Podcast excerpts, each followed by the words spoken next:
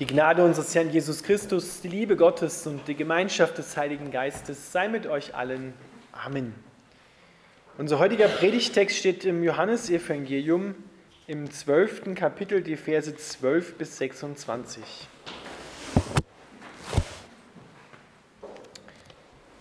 Am nächsten Tag verbreitete sich die Nachricht, dass Jesus auf dem Weg nach Jerusalem sei, in der ganzen Stadt. Scharen von Menschen, die zum Passafest gekommen waren, hielten Palmzweige in den Händen und zogen die Straße hinunter ihm entgegen. Dabei riefen sie, Hosanna, gelobt sei Gott, gepriesen sei der im Namen des Herrn kommt, heil dem König Israels. Jesus fand einen jungen Esel und setzte sich darauf. Damit erfüllte er die Prophezeiung der Heiligen Schrift. Fürchte dich nicht, Volk Israel, Sieh, dein König kommt, er sitzt auf einem Eselsfohlen. Damals erkannten die Jünger noch nicht, dass sich damit eine Weissagung erfüllte. Doch nachdem Jesus verherrlicht worden war, erinnerten sie sich daran, wie diese Schriftstelle sich vor ihren eigenen Augen erfüllt hatte. Die Leute in der Menge, die gesehen hatten, wie Jesus Lazarus aus dem Grab ins Leben zurückgerufen hatte, erzählten den anderen davon. Das war der Hauptgrund, warum so viele ihm entgegenzogen, weil sie von diesem großen Wunder gehört hatten, dass er es getan hatte. Da sagten die Pharisäer zueinander, so bewirken wir nichts, seht doch, die ganze Welt läuft ihm nach. Einige Griechen, die zum Passafest nach Jerusalem gekommen waren, um anzubeten, besuchten Philippus, der aus Bethsaida in Galiläa stammte. Sie sagten, Herr, wir möchten gern Jesus sehen. Philippus sagte es Andreas, und beide gingen gemeinsam zu Jesus, um ihn zu fragen. Jesus erwiderte, für den Menschensohn ist die Zeit gekommen, dass er verherrlicht wird. Ich versichere euch, ein Weizenkorn muss in die Erde ausgesät werden. Wenn es dort nicht stirbt, wird es allein bleiben, ein einzelnes Samenkorn. Sein Tod aber wird viele neue Samenkörner hervorbringen, eine reiche Ernte neuen Lebens. Wer sein Leben in dieser Welt liebt, wird es verlieren. Wer sein Leben in dieser Welt hasst, gering achtet, wird es zum ewigen Leben bewahren. Wer mein Jünger sein will, muss sich aufmachen und mir nachfolgen. Denn mein Diener wird da sein, wo ich bin. Wer mir nachfolgt, den wird der Vater ehren. Lieber Vater im Himmel, wir bitten dich, dass du Licht machst in unseren Herzen, damit wir die Kraft aus deinem Wort erkennen und ergreifen. Amen.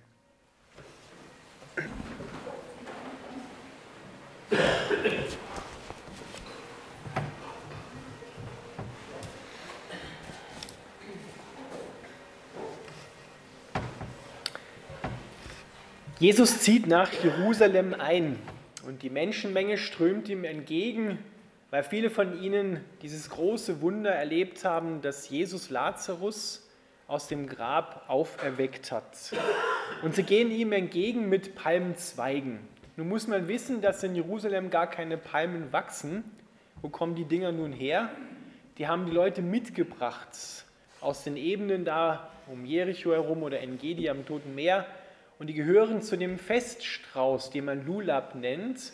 Und in diesem Feststrauß sind Palmzweigen drinne. Deswegen heißt dieser Sonntag heute ja auch der Palmsonntag. Wir haben etwas andere Palmen, die Palmkätzchen, aber das hat mit den biblischen Palmen ja eigentlich nichts zu tun, aber es erinnert uns natürlich an diese Geschichte. Wir müssen uns etwas hineinversetzen und deutlich machen, was dieses Wunder von Lazarus, das, den Jesus aus dem Grab auferweckt hat, für ihn wirklich bedeutet hat. Für die Menschen natürlich vor allem, aber für ihn auch. Denn Lazarus ist in der Nähe von Jerusalem auferweckt worden, in Bethanien. Und Jesus hat ungefähr auf der Hälfte seiner Dienstzeit hier auf der Erde immer größere Schwierigkeiten bekommen mit den führenden Männern des Volkes, mit den Pharisäern. Die haben immer wieder versucht, seiner habhaft zu werden, ihn irgendwo festzunageln und ihn dann womöglich auch aus dem Weg zu schaffen. Und das wurde dann nachher immer klarer und verbreitete sich auch im Volk. Und Jesus hat dann gehört, dass Lazarus krank ist, er war weiter weg von Jerusalem und er hat gesagt, okay, ich will hingehen und Lazarus auferwecken. Und die Jünger haben gesagt, so auf gut Deutsch, das lass mal lieber bleiben, weil weißt du nicht, Jesus, wenn du nach Jerusalem, in die Nähe von Jerusalem gehst, dann werden sie dich verhaften, dann werden sie dich umbringen. Und Jesus entscheidet sich trotzdem, sein Leben aufs Spiel zu setzen, um seinen Freund Lazarus, den, wie er sagt, den er liebte, aus dem Tod aufzuerwecken. Jesus geht nach Jerusalem, setzt sein Leben aufs Spiel, um seinen Freund, den er liebt, Gutes zu tun, ihn aufzuerwecken. Ihr Lieben, genau das ist das Lebensprogramm von Jesus. Jesus setzt sein Leben ein aufs Spiel, um nicht nur Lazarus, den er lieb hat, aus dem Grab aufzuerwecken, sondern auch dich und mich, die ganze Welt. So kann Jesus, so kann Johannes in seinem Evangelium über Jesus schreiben, so sehr hat Gott die Welt geliebt, Lazarus, dich und mich und die ganze Welt, dass er seinen eingeborenen Sohn gegeben hat, damit alle, die an ihn glauben, nicht verloren werden, sondern das ewige Leben haben. Das dürfen wir uns ganz nah einmal zu Herzen gehen lassen. Jesus setzt sein Leben für dich ein, gibt sein Leben hin, weil er dich liebt, um dich aus dem Grab aufzuerwecken.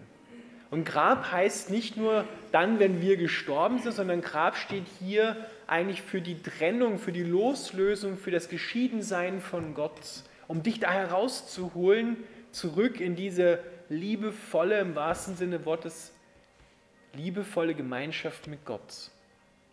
Jesus setzt sein Leben ein und geht zurück nach Jerusalem. Und genau das, was die Jünger eigentlich befürchtet haben, trifft dann auch ein. Er wird in Jerusalem sterben. Nur wussten das oder wollten das viele seiner Jünger nicht wahrhaben. Einer von ihnen, der Thomas, der hat das ganz klar gesehen, obwohl er dann später ja Thomas der Zweifler genannt wird. Aber er hat gesagt, kommt, lasst uns mit ihm gehen und sterben. Das war kein Pessimist, sondern der hat ganz klar gewusst, okay, wenn wir nach Jerusalem zurückgehen, dann wird das geschehen, von dem Jesus immer wieder berichtet hat. Jesus zieht ein nach Jerusalem und die Leute erwarten natürlich einen politischen König. Einen, der die Macht ergreift in Jerusalem und die Römer aus dem Land haut und den Thron Davids wieder aufrichtet. Doch Jesus muss da alle, die das erwarten, enttäuschen. Er ist zunächst einmal nicht dieser politische König, sondern er ist ein ein äh, geistlicher König zunächst einmal und tritt dann erst später, wenn er wiederkommt, ja die Weltherrschaft an, nicht nur in Jerusalem und Israel. Und er haut nicht nur die Römer raus, sondern er wird alle die Menschen unterdrücken, zum Ende bringen, jegliche Herrschaft. Dann werden die Herren, die glauben Herren zu sind, dieser Welt gehen und der eine Herr wird kommen. Jesus nimmt sich einen Eselsfohlen und reitet da drauf. Das ist wenn man sich das mal bildlich vorstellt, ja nicht gerade das Bild, wie man einen großen König erwartet. Ja, da würde man einen stolzen Streitross erwarten mit einem riesen Gefolge, prächtige Gewänder und Krone. Jesus hat wahrscheinlich seine ganz normale Alltagskleidung angehabt und reitet auf einem Eselsfohlen. Aber die Leute wussten ganz genau, was in Sacharja 9,9 steht. Diese Prophezeiung, dass der Messias kommen wird und er wird auf dem Fohlen eines Esels reiten. Und als Jesus das gemacht hat, huldigen sie ihm als dem König. Hosanna, gelobt sei der, der kommt, heißt eigentlich auf gut Deutsch, hilf Herr. Hosanna, hilf doch. Gelobt sei der, der kommt im Namen des Herrn. Und Jesus wehrt dieser Huldigung nicht. Er sagt nicht, kommt, das ist nicht richtig, ja, ich bin nicht der König, sondern er lässt es gewähren, weil das ja wirklich ist. Nur auf eine ganz andere Art und Weise, wie die Leute es erwartet haben. Er ist ein demütiger König. Nicht ein König, der buckelt und kriecht, sondern demütig heißt, er bleibt unter dem Willen des Vaters drunter. Das heißt Demut. Ich bleibe unter der Autorität, unter der ich gestellt bin, drunter. Nicht mein Wille, sondern dein Wille geschehe. Ich habe vielleicht eine andere Meinung, aber ich ordne mich dem Willen der Autorität, die über mir steht, unter. Das heißt Demut. Und Jesus ist ein demütiger, ein sanftmütiger König. Und das ist sein Lebensprogramm. Das ist das, was er in die Welt hineinbringt. Er legt sein Leben nieder. Dadurch gibt er die Liebe weiter und neues Leben entsteht. Er kann sein Leben niederlegen, weil er weiß, dass sein Leben ganz in der Hand des Vaters ist. Deshalb kann er sein Leben auch niederlegen für andere, auf seine Ansprüche als Gott verzichten, sie hinten anstellen. Das haben wir vorhin gerade in der Epistel gehört. Er, der Gott gleich war, hielt es nicht für einen Raub, also er bestand nicht auf seinen Rechten als Gott, sondern er legte sie ab und wurde Mensch. Das muss man sich mal vorstellen. Gott, der Himmel und Erde gemacht hat, der ewig ist, wird ein Mensch, der stirbt. Also noch niedriger geht es nicht. Er legt alles ab, seine ganze Herrlichkeit, und nimmt einen Leib an, der nach und nach verfällt. Das merken wir, wenn wir älter werden. Auch wenn wir innen drin noch relativ frisch sind, aber außen kommt, je älter wir werden, immer mehr hinzu. Aber so einen Leib nimmt Gott an und gibt sich da ganz hinein, um zu verstehen, wie es Menschen in dieser Welt, die getrennt sind von Gott, wirklich geht, damit er ihnen wirklich helfen kann, sie lieben kann und legt also sein Leben für andere nieder. Und genau das, genau in diese Nachfolge, in dieses Leben niederlegen, ruft Jesus seine Jünger, die ihm nachfolgen wollen, also auch uns hinein. Er sagt es denen, die zu ihm kommen und ihn sehen wollen, ja, die einen König sehen wollen, denen sagt er, passt auf, was der König macht. Er ist das Weizenkorn, was in die Erde fällt und er stirbt damit viel Frucht entsteht, damit neues Leben hervorkommt. Er sagt, wenn das Weizenkorn in die Erde fällt und nicht sein Leben, was in sich hat, abgibt, also niederlegt, dann wächst nichts Neues auf. Dann gibt es kein Leben. Dann bleibt das Weizenkorn alleine. Hat es zwar seinen Anspruch gesichert, ein Weizenkorn zu sein, selber Leben zu haben, aber dann ist aus. Dann kommt nichts mehr da heraus. Keine Frucht. Das wäre für alle Bauern und dann auch für uns, die wir Brot zum Essen brauchen und andere Dinge, wäre es eine Katastrophe, wenn das so laufen würde. Aber es läuft nicht so, sondern das Weizenkorn fällt in die Erde und gibt das, was es in sich hat, das Leben frei, damit neue Frucht entsteht. Und genau dazu ruft Jesus uns auf.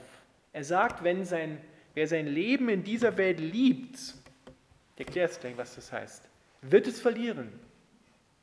Wer sein Leben in dieser Welt gering achtet, wortwörtlich hasst, der wird es zum ewigen Leben bewahren. Wer mein Jünger sein will, muss sich aufmachen und mir nachfolgen, denn mein Diener wird da sein, wo ich bin. Wer mir nachfolgt, der wird, den wird mein Vater ehren. Was heißt das? Wer sein Leben in dieser Welt liebt, wird es verlieren. Wir müssen uns zunächst einmal ein bisschen hineinversetzen in jüdisches Denken. Jüdisches Denken sagt, wenn, das, wenn die Worte lieben und hassen fallen, dann assoziieren wir Gefühle dahinter.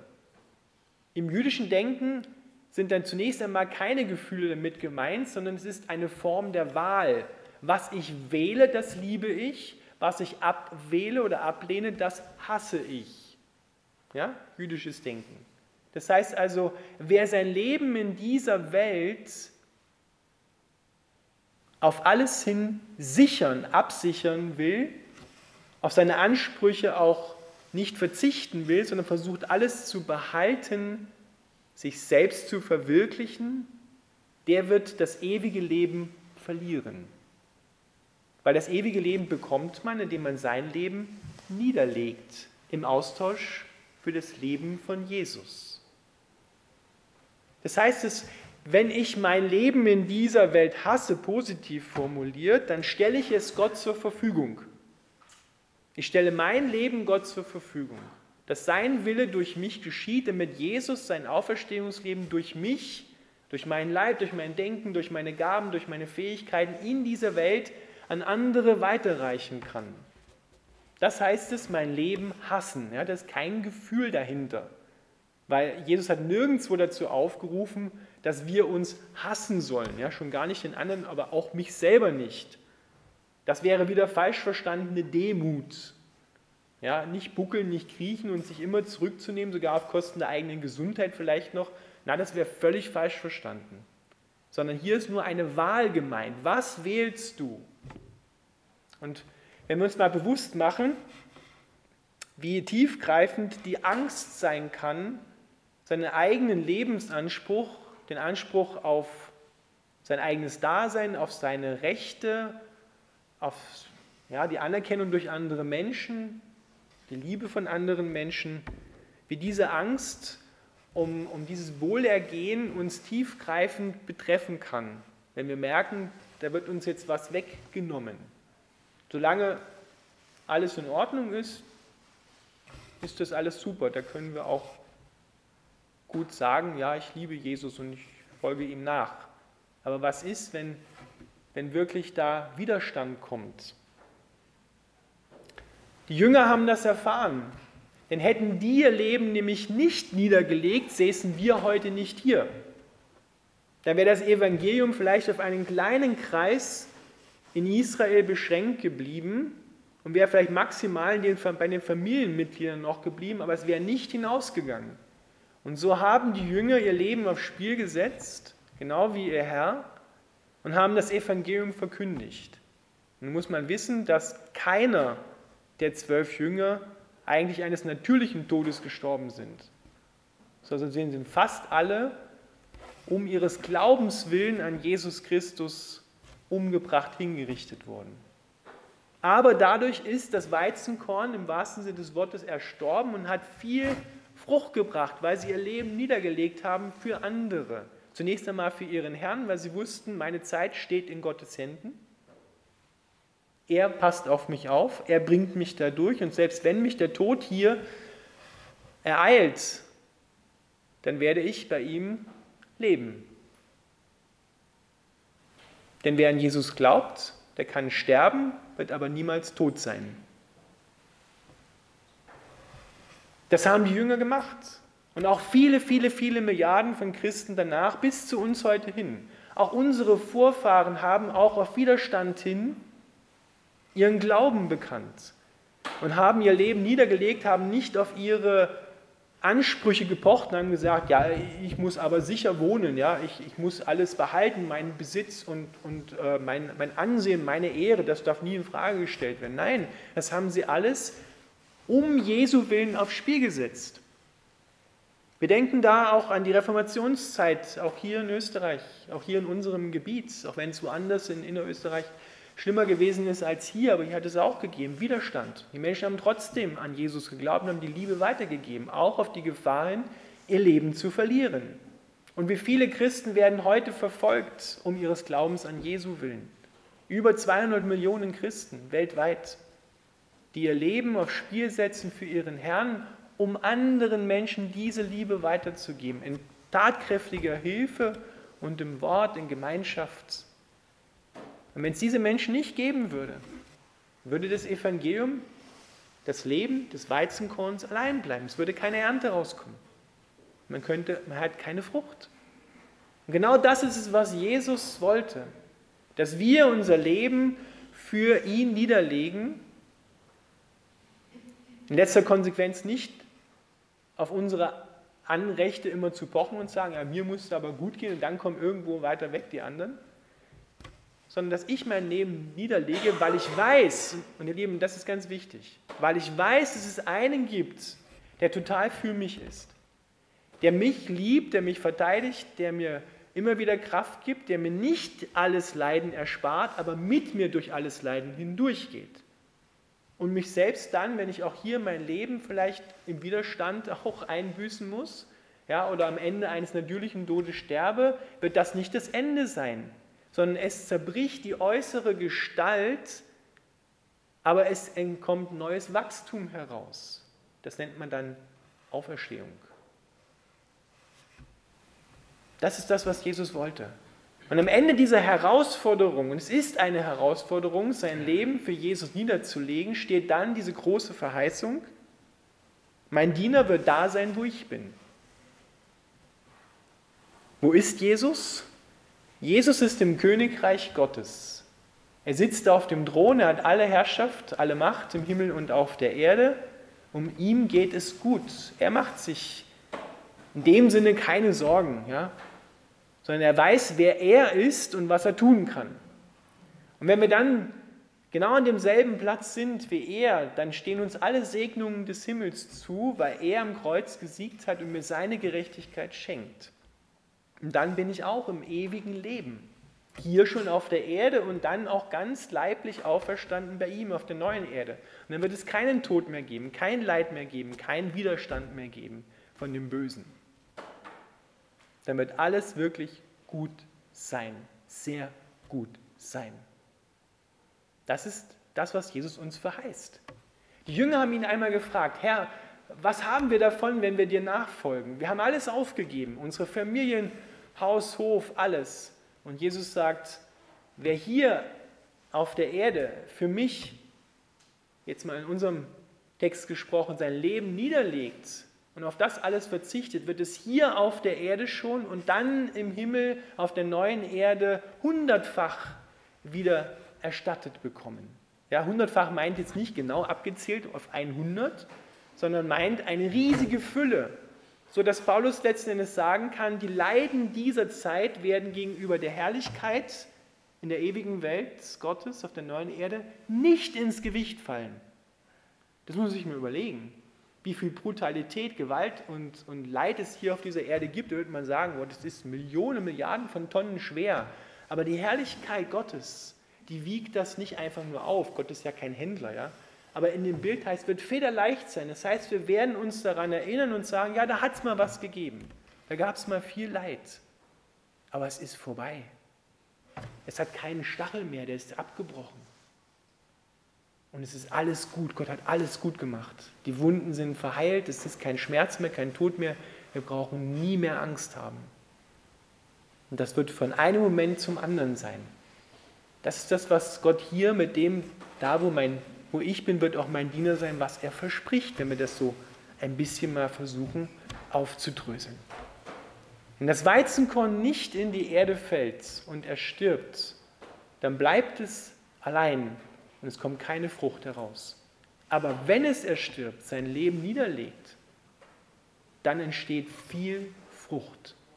Wie kommen wir dahin? Wir kommen nicht dahin, indem wir uns anstrengen. Wir kommen nicht dahin, indem wir uns kluge, weise Gedanken machen. Jesus hat einen Plan, wie wir dahin kommen.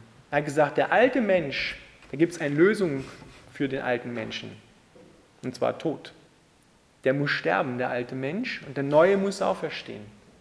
Gott ist es, der in dir vollbringt, was er selbst von dir fordert. Gott ist es, der in dir vollbringt und durch dich, was er selbst von dir fordert. Nicht du, nicht deine eigene Leistung und Kraft. Das heißt es, sein Leben in Jesu Hände zu legen und zu sagen, nimm alles, was ich habe und bin. Und dann wird dir Jesus alles geben, was er hat. So dass er sagt, alles, was mein ist, ist dein.